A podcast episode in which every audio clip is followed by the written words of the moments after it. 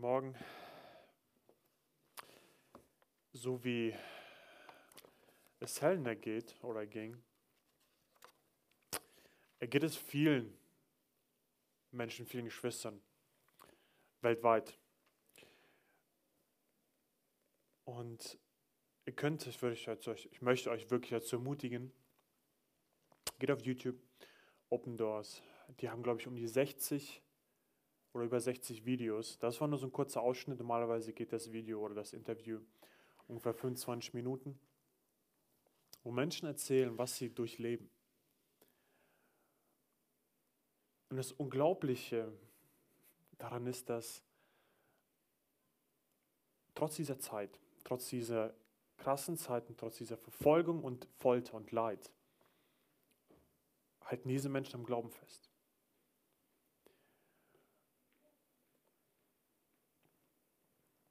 Und ich möchte heute besonders zwei Punkte oder zwei Grundlagen mit euch besprechen oder anschauen anhand zwei Bibelstellen, von denen ich glaube, die fundamental sind, um eben so einen Glauben zu haben oder die fundamental sind für so einen Glauben in solchen krassen Zeiten. Aber bevor äh, wir uns einen Text anschauen, möchte ich gerne noch beten. Ihr könnt dazu gerne sitzen bleiben. Vater, danke dir wirklich vom Herzen für, für dein Wort. Danke für, dass es die Wahrheit ist und dass es Leben ist. Danke dir für, dass wir heute zu dir kommen können, kommen dürfen, dass wir hergekommen sind in die Gemeinde, um dein Wort zu hören, um dich, Jesus, zu hören. Also bitte öffne unsere Herzen, dass wir auch nicht nur hinhören, sondern dass wir auch danach handeln. Danke dir auch für die Beispiele, für die Glaubenszeugnisse von Geschwistern, die in wirklich harten, in krassen Zeiten durchgestanden sind, am Glauben festgehalten haben und dass wir an deren Glauben sehen können oder lernen dürfen, was uns durchträgt, was auch das Fundament ist. Danke dir für, dass wir das auch in deinem Wort lernen dürfen. Und ich bete das alles in deinem Namen, Jesu. Amen. Also die erste Geschichte, beziehungsweise der erste Text, mit dem, den wir uns heute anschauen möchten, steht in Lukas. Und zwar steht er am Ende der Bergpredigt. Und wir lesen am Anfang, dass die Menschen von weit, weit her zu Jesus gekommen sind, um ihn zu hören, um geheilt zu werden, oder die brachten Kranke, Besessene. Also die wollten was erleben. Also die kamen mit einem gewissen Grund zu Jesus, um ihn zu hören und was zu erleben.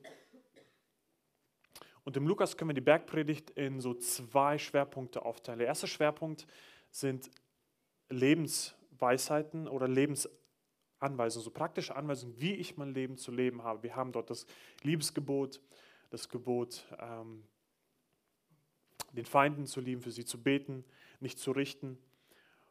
Und in der zweiten Hälfte spricht, er um, spricht Jesus die innere Herzenseinstellung an.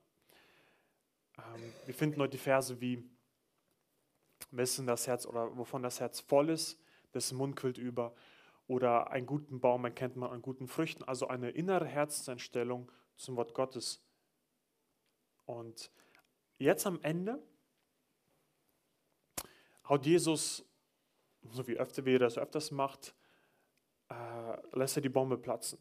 Und zwar in Vers 46. Ich lese aus Lukas Kapitel 6, in Verse 46 oder in Vers. Was sagt ihr zu mir, Herr, Herr? Und tut nicht was ich sage. Also man kann das Wort Herr jetzt in diesem Kontext mit Meister übersetzen und die Beziehung zwischen einem Knecht und einem Meister ist folgendes, folgenden. Der Meister hat die völlige Autorität und die Kontrolle über das Leben seines Dieners und seines Knechts. Und auch nur ein Diener oder ein Knecht würde sein Meister Herr nennen. Und in diesem Fall sagt Jesus, was nennt ihr mich Herr, aber tut nicht, was ich euch sage. Also entweder seid ihr nicht meine Diener oder ihr seid ungehorsam. Und um das ein bisschen näher auszuweitern oder auszumalen, was Jesus damit meinte, spricht er die Folgen oder möchte, macht er das anhand eines Gleichnisses fest. Und zwar spricht er. Ich will euch zeigen, wem ein Mensch gleicht, der zu mir kommt und meine Worte hört und danach handelt. Hier haben wir wieder, hier greift Lukas den Beginn seiner ähm, Bergpredigt wieder auf. Und zwar, die Leute kamen zu Jesus und die haben Jesus gehört. Jetzt geht er aber einen Schritt weiter und sagt, wenn ihr zu mir kommt und mich hört und, meine und nach meinen Worten handelt, diese Person gleicht einem Mann, der ein Haus baute und dabei die Erde tief aushob und das Fundament auf den Felsen stellte. Als ein Hochwasser kam und die Flutwelle gegen jenes Haus prallte, konnte sie es nicht erschüttern, weil es gut gebaut war. Wer aber hört und nicht danach handelt, gleicht einem Mann, der ein Haus ohne Fundament auf die Erde baute. Die Flutwelle prallte dagegen und sofort stürzte es ein. Und der Einsturz jenes Hauses war gewaltig. Also Jesus benutzt dieses Bild vom Hausbau. Und ich glaube, jeder von uns hat zumindest Erfahrung damit oder weiß, dass ein Fundament fundamental ist für ein Haus. Und der einzige Unterschied zwischen diesen zwei beiden Menschen ist nur, der eine hört, der andere nicht. Und Jesus zeigt das in diesem Beispiel mit dem Hausbau. Beide bauen ein Haus auf die Erde. Es könnte sogar so sein, dass sie das nebeneinander gebaut hätten. Es steht einfach nur, dass das Haus auf die Erde gebaut wird. Es könnte Menschen oder von Menschen sprechen, wir können das vielleicht auf die heutige Zeit übersetzen. Es können zwei Menschen sein, die gleichzeitig in die gleiche Gemeinde gehen, die vielleicht sogar verheiratet sind, die gleiche Grundlage haben, die kommen so wie wir heute in den Gottesdienst, um Gottes Wort zu hören. Aber der Unterschied ist, der eine hebt die Erde tief aus und baut das Fundament auf Felsen. Es ist hart, es ist anstrengend. Ich habe zwar noch nie ein Haus gebaut, aber die, die es gemacht haben oder Ahnung davon haben, wissen, dass es viel Arbeit ist. Ich kann mir auch vorstellen, damals ist es noch schwieriger war als es heute, da die hatten keine Bagger. Das heißt, sie haben die Erde wirklich tief ausgekommen. Je nachdem, wo sie in Jerusalem waren oder in Israel, war die Erde staubig und hart. Es war wirklich eine harte Knochenarbeit. Und es steht ganz besonders, dass er das tief ausgehoben hat, bis zu dem Punkt, wo er Felsen gestoßen ist und hat darauf sein Fundament gebaut. Und wenn du jetzt diese zwei Häuser neben, vielleicht nebeneinander sehen würdest, würdest du optisch keinen Unterschied sehen, weil das Fundament ja unter der Erde ist. Aber wenn es darauf ankommt, oder als es darauf ankam, blieb nur das eine Haus stehen, das andere stürzte ein. Es wurde ohne Fundament gebaut, ohne Stabilität, ohne eine solide Basis. Und ja, das Haus ohne Fundament, das war vielleicht einfacher zu bauen, es ging schneller, aber es stürzte ein. Und der Felsen, von dem hier gesprochen wird in diesem Gleichnis, ist Jesus. Wir haben viele, ähm, im Alten Testament viele Bibelstellen, die von Jesus als Felsen gesprochen oder von Jesus als Felsen sprechen. Das Fundament hier, was Jesus anspricht, ist der Gehorsam ihm gegenüber, seinem Wort gegenüber. Und, und dieses Gleichnis richtet sich besonders an uns heute. Nicht nur, es richtet sich das an Menschen oder möchte eine Lebensweise darstellen, die Menschen ohne Jesus leben. Weil ich kann mein Leben ganz normal leben ohne Jesus, dann habe ich kein Fundament. Dann habe ich, baue ich nicht mein Haus auf Jesus und dann am Ende, wenn es darauf ankommt, wenn wir vor Gott stehen, stürzt alles ein. Es richtet sich aber auch an uns, an Christen, die träge im Glauben geworden sind, die zwar die richtige Lehre haben, die jeden Sonntag in den Gottesdienst gehen, aber nicht danach leben, die einfach nur hinhören. Und wenn wir Jesus nachfolgen, wenn wir sein Jünger sind, wenn wir das selber von uns behaupten, dann erwartet, dann möchte Jesus von uns, dass wir ihm auch gehorsam sind, dass wir die Worte, die Jesus uns gegeben hat, auch danach folgen und, die, danach leben. Es wird nämlich heuchlerisch, sich selber Christ zu nennen, aber nicht danach zu leben. Und unser Ungehorsam gegenüber seinem Wort zeigt unsere mangelnde Liebe an ihn. Ich möchte dazu aus Johannes Kapitel 14, die Verse 15, 21 und 24 lesen. Und zwar steht in Johannes Kapitel 14, der Vers 15 sagt, wenn ihr mich liebt, werdet ihr meine Gebote halten. Im Vers 21 sagt er, wer meine Gebote hat und sie hält, der ist es, der mich liebt. Wer mich liebt, wird von meinem Vater geliebt werden. Und auch ich werde ihn lieben und mich ihm offenbaren. Im Vers 24 spricht er, wer mich nicht liebt, hat meine Gebote nicht. Und das Wort, das ihr hört, stammt nicht von mir, sondern von meinem Vater. Und es gibt noch weitere Stellen, die einfach davon zeigen, dass der Gehorsam ein fundamentaler Baustein ist oder das Fundament, auf dem wahrer Glaube, auf dem die Jüngerschaft gebaut ist.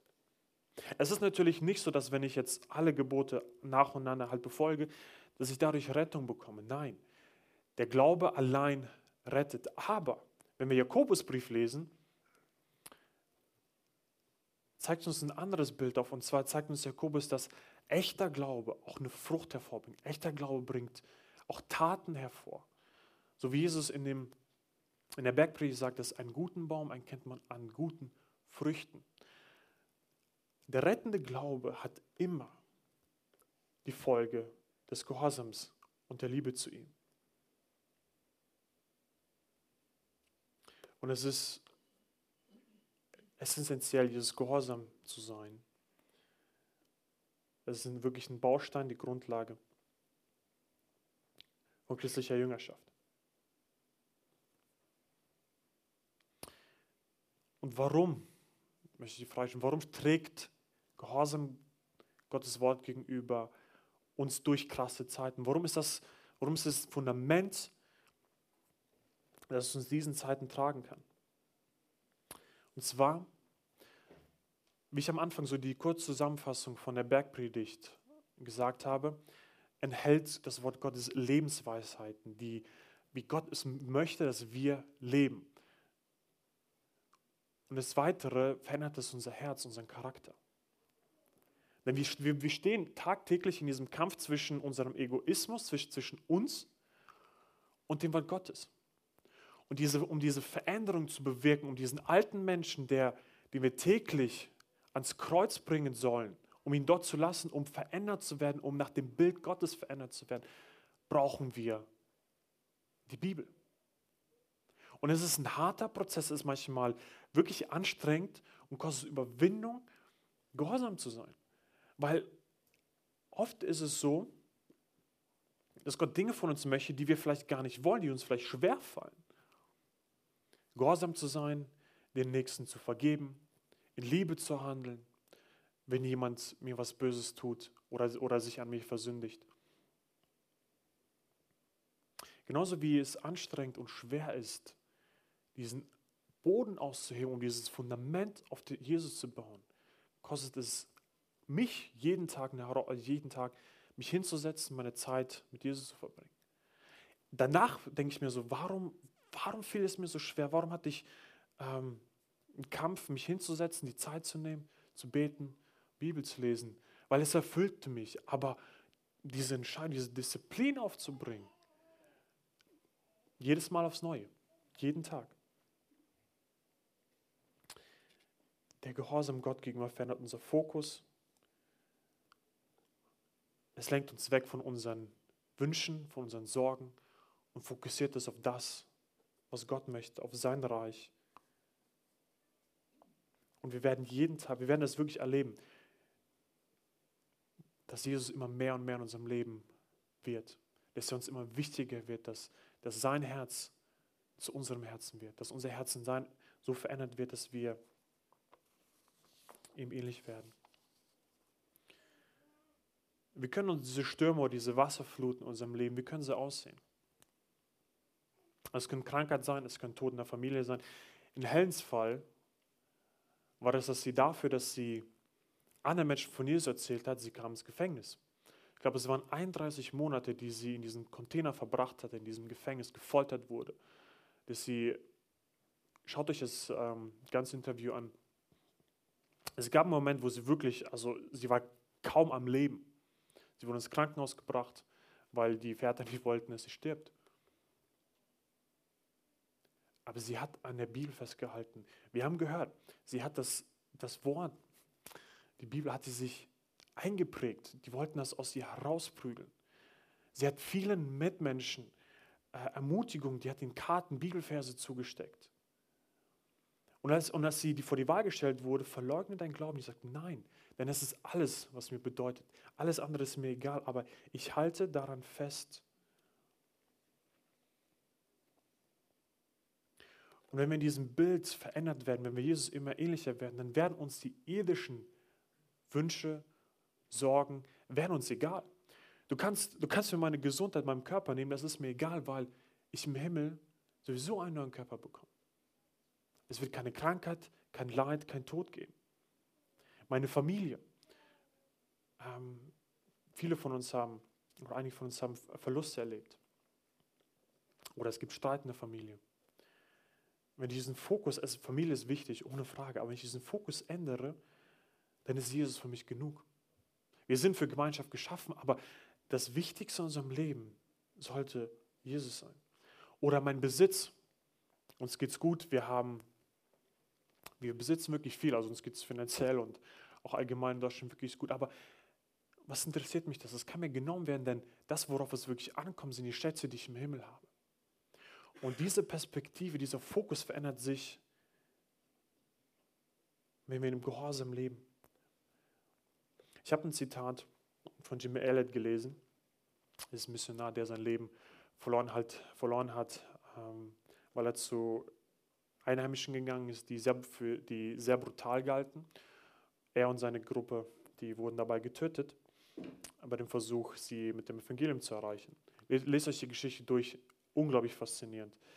Und zwar sagte der, der ist kein Nahe, der hingibt, was er nicht behalten kann, auf das er gewinne, was er nicht verlieren kann. Wir finden, also es gibt einen ähnlichen Bibelvers, der sagt, was nützt es einem Menschen, wenn er die ganze Welt gewinnt, aber dafür sein Leben verliert?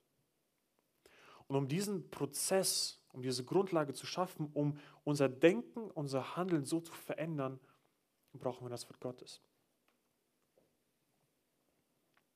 Und es sollte unsere höchste Priorität sein, unser Leben darauf auszurichten, so zu werden wie Jesus. Ein weiterer Punkt, den ich noch gerne ansprechen möchte, der neben dem Gehorsam ein Fundament bildet in unserem Leben. Denn ein Fundament besteht nicht nur aus einem Material, sondern aus vielen. Und so ähm, möchte ich gerne über das Gottesbild, das wir haben, kurz darauf eingehen. Und zwar möchte ich da auch aus dem Lukas-Evangelium eine Geschichte vorlesen. Und zwar aus dem Kapitel 17. Und zwar ist es so, dass Jesus den Jüngern anfängt zu sagen, okay, oder ihnen erzählt, liebt eure Nächsten. Und wenn einer sich an euch versündigt, auch wenn er siebenmal ein Bruder an euch versündigt, vergebt ihm. Und die Jünger daraufhin fragen ihn, Herr, stärke unseren Glauben. Denn ich kann mir vorstellen, wenn siebenmal eine Person oder auch wie auch immer sich an dir versündigt und immer wieder zurückkommt und Buße tut, dass man sich irgendwann die Frage stellt, was soll das? Hast du es nicht irgendwie gelernt oder hast du es nicht verstanden? Nein, Jesus fordert und möchte von uns, dass wir ihm vergeben. Und die Jünger finden das eine große Herausforderung und bitten Gott, beziehungsweise bitten Jesus, den Glauben zu stärken. Und Jesus erwiderte ihn.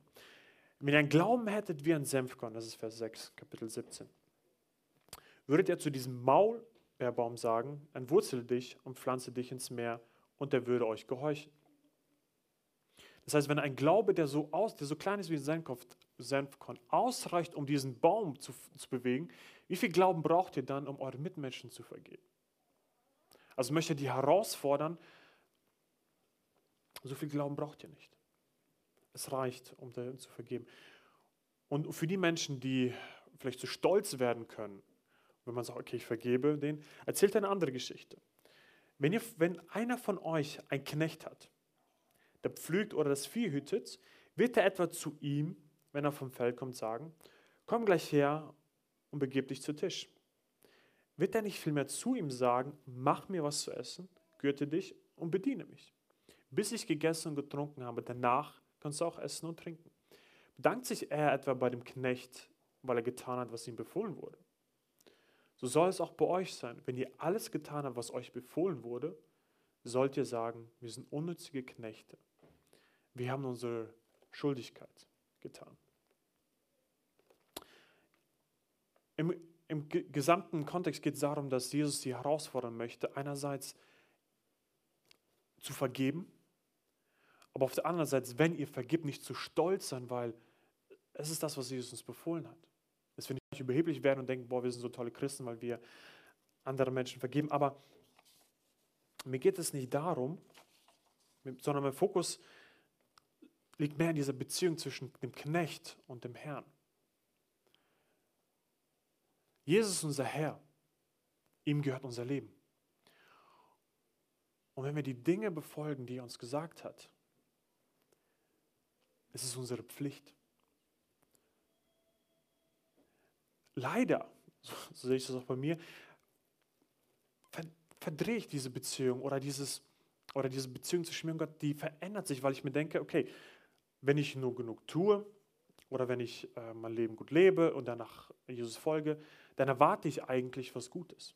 Dann erwarte ich, dass Gott mir in Situationen hilft, dass er mich ermutigt, dass mir vielleicht nichts Schlimmes passiert.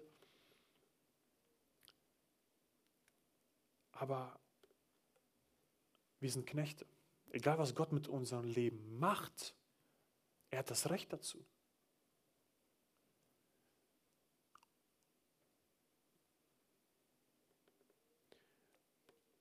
Wir müssen bekennen, so in diesem Beispiel, dass wir einfach nur Werkzeuge, Knechte Gottes sind.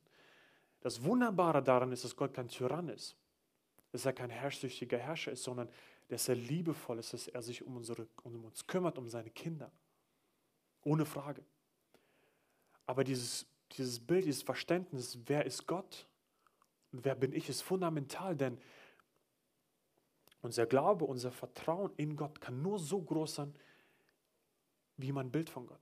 Und wir neigen immer wieder dazu, wir bestehen immer in der Gefahr, dass wir einem Jesus folgen, dass wir an einen Gott glauben, der nicht der Gott der Bibel ist, sondern den wir mit unseren Vorstellungen, mit unseren Wünschen uns ausgemalt haben. Ein Gott, der ähm, über meine Sünden hinwegsieht, der okay, ich habe gesündigt, ja, was soll's. Der, ähm, dem es nicht schlimm ist, wenn ähm, ich wirklich nur meinen Glauben am Sonntag lebe. Wenn ich, es war mir eine sehr, sehr lange Zeit lang, äh, vielleicht einmal im Halbjahr meine Bibel genommen habe, gebetet habe. Ja, er vergibt uns, er liebt uns. Und nichts, was wir tun, wird das ändern. Aber ist das wirklich der Gott der Bibel, der allmächtig ist, der allgegenwärtig ist, der nur durch, durchs Reden die Erde geschaffen hat? Der am Ende der Zeit seinen heiligen Zorn an den Menschen auslassen wird, die Jesus nicht glauben. Es gibt mehrere Bibelstellen, die möchte ich kurz vorlesen, die mir besonders immer wieder helfen, mein Gottesbild wieder zurechtzurücken, nicht, nicht, eben nicht ähm, zu denken, dass Gott da ist, um mir zu dienen, dass es mir gut geht, sondern dass ich dafür da bin, um Gott zu dienen.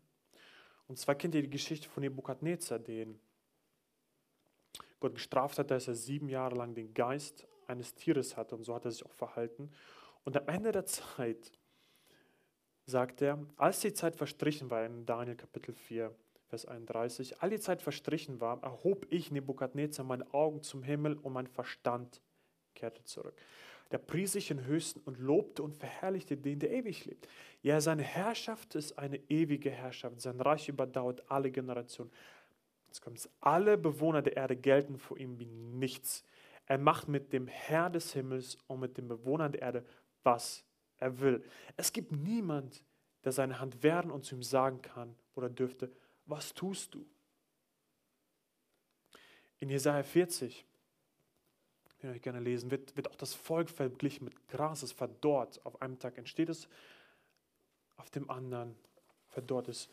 Oder Offenbarung Kapitel 19. die letzte Schlacht zwischen Gott und den Mächten des Antichristen. Da sah ich den Himmel offen und sieh, da war ein weißes Pferd. Und der, der auf ihm saß, Jesus, heißt der Treue und Wahrhaftige. Er ist gerecht, er richtet und, und er führt Krieg. Seine Augen waren wie Feuerflammen, auf den Hauptdruck er viele Diademe. Und auf ihm stand der Name geschrieben, der, der allein kennt. Bekleidet war er mit blutgetränktem Gewand und sein Name heißt das Wort Gottes. Die Herren des Himmels folgten ihm auf weißen Pferden. Sie waren in weißes Lein gekleidet. Aus seinem Mund kam ein scharfes Schwert, mit ihm wird er die Völker zerschlagen. Und er weidet sie mit ihrem Zepter und tritt die Kälte des Weines und des Rechen des Zorns Gottes, des Herrschers, über die ganze Schöpfung.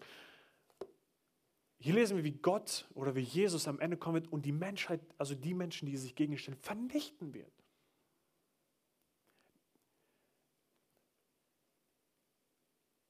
Und manchmal in meinem Leben habe ich ein Bild von, von Jesus, der diesen kleinen, süßen, das kleine, süße Baby. Wir müssen aufpassen, wir müssen uns jeden Tag prüfen. Wie ist mein Bild von Gott?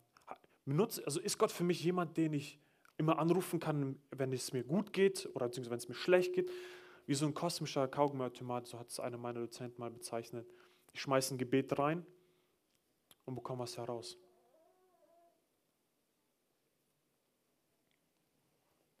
Müssen immer wieder jeden Tag uns vom Heiligen Geist prüfen lassen, wie unser Bild von Gott ist. Denn wie schon erwähnt, unser Glaube kann nur so groß sein, wie ich das Bild von Gott habe. Sehe ich ihn als diesen allmächtigen Herrscher, dem mein, dem mein Leben gebührt, dem ich, der es wert ist, dass ich ihm alles hingebe, der selber an seinem Wort sagt, wenn ihr zu mir kommt, ihr nachfolgen wollt, müsst ihr Vater und Mutter hassen, euer Leben hassen. Jetzt nicht wortwörtlich, er meint das in dem übertragenen Sinne, dass ich euch so wichtig bin, dass alles andere so, so danach scheint, als ob es euch egal wäre. Und dann folgt ihr mir nach.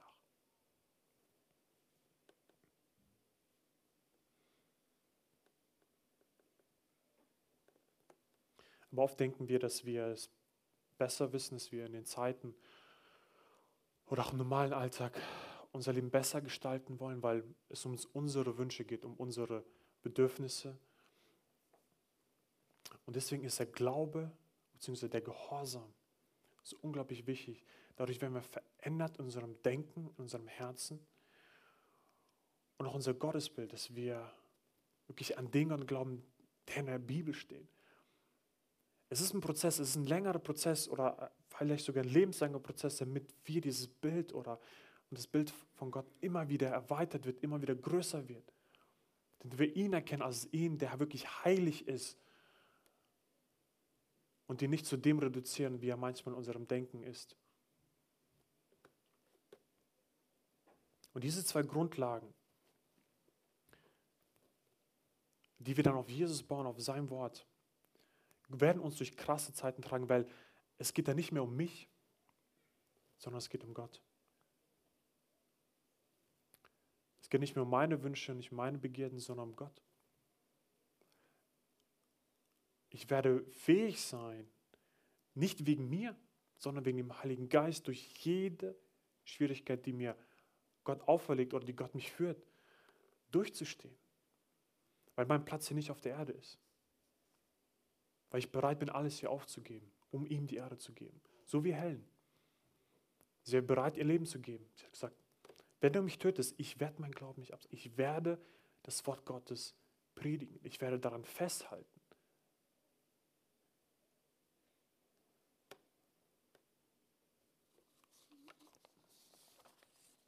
Weil wir, werden, wir sind keine Narren. Im Gegenteil, wir werden weise, wenn wir das aufgeben, was wir nicht behalten können. Und das ist unser Leben hier. Das sind vielleicht sehr viele Dinge, die uns beschäftigen, die wir gerne, die wir liebend gerne tun, unsere Freizeit, unsere Familie. Das kannst du nicht beschützen, es liegt nicht in deiner Hand.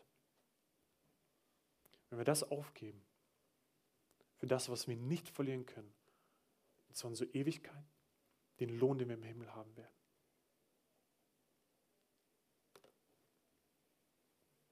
So möchte ich euch ermutigen.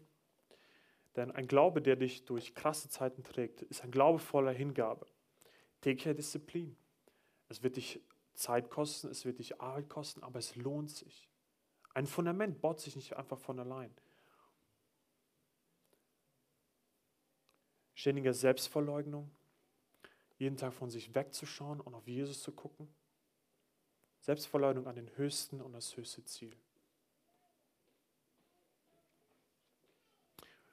Und es wird uns durch tägliche Erneuerung, durch den Heiligen Geist, wird uns das gelingen, wenn wir die Disziplin und die Arbeit aufbringen. Es fällt uns nicht, es wird uns nicht vom Himmel fallen. Auch wenn, wie gesagt, wenn wir sehr viel Zeit investieren, heißt es nicht, dass wir dadurch, dass wir dadurch unsere Rettung erwirken, sondern wir sind gehorsam und lassen dem Heiligen Geist Raum in unserem Leben, dass er uns täglich verändert und uns erneuert. Dazu möchte ich euch ermutigen, denn es lohnt sich, für Jesus alles hinzugeben, weil er alles für uns hingegeben hat. Und wir alles dadurch, werden dadurch das gewinnen, was am Ende wirklich zählt. Amen.